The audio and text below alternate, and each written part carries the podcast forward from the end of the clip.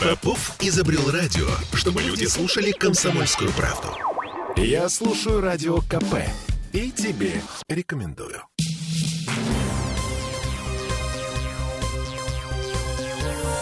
Темы дня. 8 сентября 1941 года фашисты заняли Шлиссельбург, отрезав последнюю нить, соединявшую Ленинград с остальной страной по суше. Сегодня по всему городу идут памятные мероприятия. В некоторых из них можно и нужно принять участие вечером.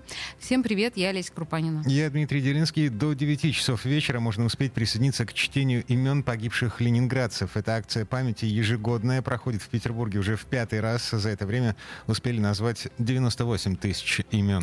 Это из примерно 800 750 тысяч известных на сегодня имен. О том, зачем их нужно называть, организатор акции памяти Анастасия Принцева. Ольга Бергольд сказала, что никто не забыт и ничто не забыто. Когда мы читаем списки погибших людей, мы видим, что они уходили семьями, и они забыты. Могилы их э, либо не охраняются, либо место их захоронения неизвестно. Никакой памяти об этих людях нет. Все. Таким образом, когда мы читаем имена погибших с датами их жизни, с их адресами, с местом захоронения, если известно, мы хоть на секунду, как бы это странно не звучало, но это все-таки ритуальное такое поминовение, э, извлекаем их из небытия и отдаем дань памяти погибшим, потому что довольно сложно придумать формат э, общегородского мероприятия, в котором смог бы принять участие каждый, чтобы это было от человека к человеку. А не там какие-то, ну, такие, ну, какие-то празднования, там, можно прекрасно сходить на мероприятие, послушать э, симфонию Шостаковича седьмую, но это не значит, что ты сам лично что-то сделал. Угу. А тут каждый может выбрать удобную для него площадку, прийти, почитать имена погибших. Я каждый год это делаю. Это тяжело, но это действительно приносит ощущение катарсиса, очищения через страдания. Очень полезный человеческий опыт. Еще раз, любой желающий может присоединиться к чтению имен погибших ленинградцев. Сегодня в течение дня их читали на 80 площадках. К вечеру остались открыты только 4. 18.30 все закончится у музея актеров Самойловых на Стремянной и у театра Суббот на Звенигородской. До 7 часов вечера работает площадка у памятника Достоевскому на Владимирской площади и до 9 около музея Анны Ахматовой в фонтанном доме на Литейном. Еще в сегодняшней программе концерты. Но вице-губернатор по культуре Борис Петровский, будучи у нас в студии, отметил будущий памятник около Музея обороны Ленинграда в Соляном переулке. Э, в Соляном переулке, музее обороны э, города. Мы активно развиваем этот музей. Претерпел некоторую реконструкцию э, непродолжительное время. Его экспозиция выходит за пределы музея, она выходит на улицу. И многие обратили внимание, что у нас появилась очень красивая скульптура блокадному учителю. И Елена Сергеевна Тихомирова обратилась, это представитель наших блокадных жителей, к Александру Мичу Беглову, попросила открыть еще одну скульптуру. Это блокадный медик. И вот скульптура блокадному медику заложена в 15.00 около а, музея. Там с правой стороны будет э, скульптура педагогу, а слева, соответственно, медику. И в январе месяце, как и в прошлом году, мы ее откроем. У нас будет такая композиция. Еще, по словам Петровского, военные постепенно передают все-таки помещение музея оборонной блокады Ленинграда, так что в итоге в Соляном переулке будет, э, таки будет целый музейный квартал. Теперь предлагаю вернуться еще раз к цифрам. На сегодня известны имена 850 тысяч жителей Ленинграда, погибших во время блокады.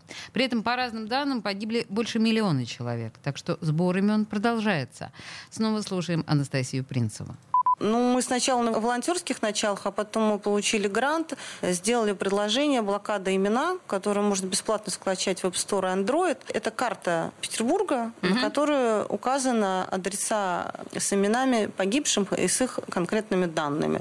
Ну, ты нажимаешь на иконку, сначала у тебя списки погибших в этом доме, там угу, 10, 20, 30, 40, 50 человек, потом ты нажимаешь на имя этого человека, и открывается еще одно окошечко, где э, есть информация про него. При этом эта карта интерактивная. Вы можете там определенную форму заполнить и добавить имена своих близких погибших в блокаду, их фотографии и короткую биографию. Так что, кто хочет э, принять участие в дополнении этой карты, контакты у меня на сайте мои указаны, ленинград 1941.ру. Можно спрашивать, задавать запросы или просто скачивать это приложение и через премодерацию добавлять эти данные. Ну и, насколько я помню, на этом же сайте э, Ленинград 1941.ру э, там же, э, собственно, список вот этих имен с интерактивной картой. Да, да, это действительно так. Да, и список тех точек, эм, где идут чтения Э, имен погибших ленинградцев. Большинство точек сегодня все-таки до 9 вечера будут работать. Но тем временем прокуратура потребовала признать блокаду Ленинграда актом геноцида советского народа. А такой иск поступил сегодня в городской суд Петербурга, а пресс-служба прокуратуры объясняет это следующим образом. А, на Нюрнбергском процессе, который проводил Международный военный трибунал над нацистскими преступниками, не была дана правовая оценка уничтожению жителей Ленинграда путем его блокады, в том числе создания условий для возникновения в городе голода.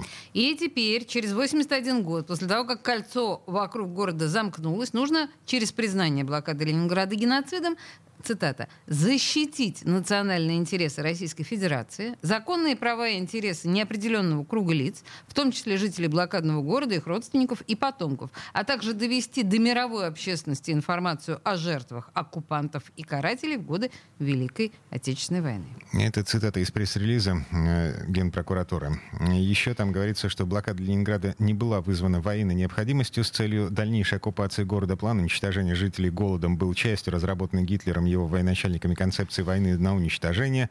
Прокуратура заявляет о сформированной доказательной базе совершения геноцида. Свидетельства, полученные Следственным комитетом в ходе расследования. СК не только изучал архивные документы и материалы послевоенных судебных процессов, допрос свидетелей потерпевших, но также проводил поисковые мероприятия привлекал экспертов. Вследствие установлены фактические обстоятельства массового уничтожения населения немецкими захватчиками и их пособниками. Вот еще одно место из пресс-релиза. Изучен, изученные приказы Верховного командования Вермахта свидетельствуют, что нацисты не планировали захват Ленинграда, не намеревались принимать его капитуляцию, не выпускали из города его жителей. Конец цитаты. А только мне одной стыдно за то, что делает э, прокуратура в данном случае. А. А, не кажется ли, э, уваж, уважаемой публике и тебе, Дмитрий, что это совершенно позорное желание примазаться к великому подвигу ленинградцев 81 год спустя, непонятно с чего? Вообще э, есть мнение, что так можно и до татар-монгольского ига докопаться. Есть мнение, да. Вообще, э, Боже мой, Следственный комитет и Бастрыкин, зачем так позорить, черт возьми, высшее чиновничество российское? Прям стыда, не оберешься. Ладно, официальная часть. Еще немного официальных слов. Беглов обратился к петербуржцам в день памяти жертв блокады, что характерно через Телеграм. Цитирую. «Казалось невозможно существовать в этом аду, но город жил. Мировая история не знала подобных примеров массового героизма». А на церемонии возложения цветов на Пискаревское кладбище Беглов добавил следующее. Прежде всего, день скорби, но день немужества. Потому что с этого дня начался отчет страданиям мирных жителей и героизма героизма тех же самых мирных жителей. Бывший губернатор Петербурга Валентин Матвиенко тоже в письменном обращении заявил, что подвиг блокадников навсегда останется в истории России, будет примером истинного патриотизма для будущих поколений. Цитирую. «Десятилетия прошли после окончания самой кровопролитной войны, но никто не забыт, ничто не забыто. Искренне желаю мира, здоровья, благополучия». Конец цитаты. Ну, вообще нужно добавить, наверное, что в Петербурге сейчас проживают чуть более 54 тысяч жителей блокадного Ленинграда. К ним, естественно, относятся те люди, которые были и маленькими детьми э, в блокадном Ленинграде, то есть э, люди, начиная там 45 -го года рождения. ну и, кстати, через 20 минут примерно у нас в эфире э, разговор с музеем хлеба. Олесь, ты же разговариваешь? Да, да, да, я разговаривала с музеем хлеба, и эта программа посвящена не только 125 э, блокадным граммам, но и вообще всем кризисным ситуациям, в которые попадал наш город в разные эпохи. Темы дня.